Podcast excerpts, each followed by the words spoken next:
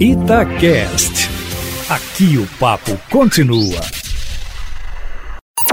Em cima do papo, com Edilene Lopes.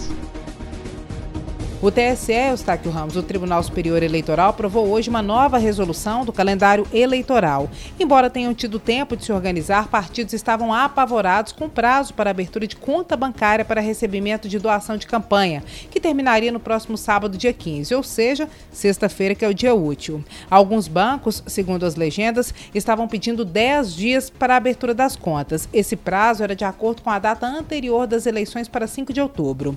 A nova resolução, que foi publicada publicada hoje segue a data das novas eleições, que foram adiadas para 15 de novembro por causa da pandemia. A nova data é 26 de setembro para abertura da conta bancária para recebimento de doação de campanha, Eustáquio, que também será um sábado, por isso as legendas, os partidos devem considerar sexta-feira, dia 25. Podem doar recursos para campanhas apenas pessoas físicas, no limite de 10% dos rendimentos do ano anterior. Antes desta eleição, Eustáquio, os candidatos eram exceção. Eles poderiam poderiam doar o tanto que quisessem para a própria eleição. Agora eles entram também na regra dos 10%, assim como os demais doadores. Hoje, embora seja difícil de detectar na Justiça Eleitoral, pode ocorrer de doadores com mais recursos burlarem a lei doando através de CPFs de outras pessoas.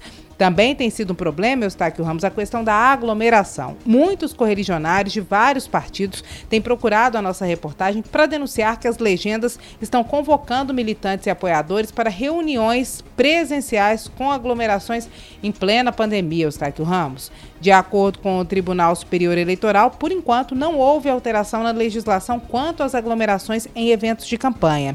No entanto, a emenda constitucional 107, que é essa que mudou a data das eleições, previu que os atos de propaganda poderão ser limitados por decisão fundamentada em prévio parecer técnico que seja emitido por autoridade sanitária estadual ou nacional.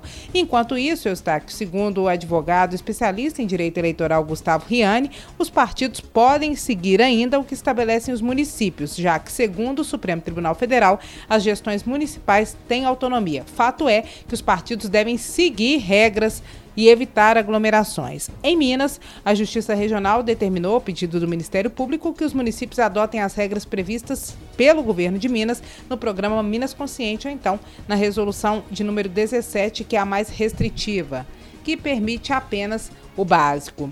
Se os partidos continuarem aglomerando, Eustáquio, e se as campanhas presenciais seguirem nessa toada, nós teremos mais um episódio das decisões políticas que agravam o quadro de saúde pública no Brasil e colocam a população em risco, Eustáquio. Por hoje é isso. Amanhã eu volto, sempre em primeira mão e em cima do fato.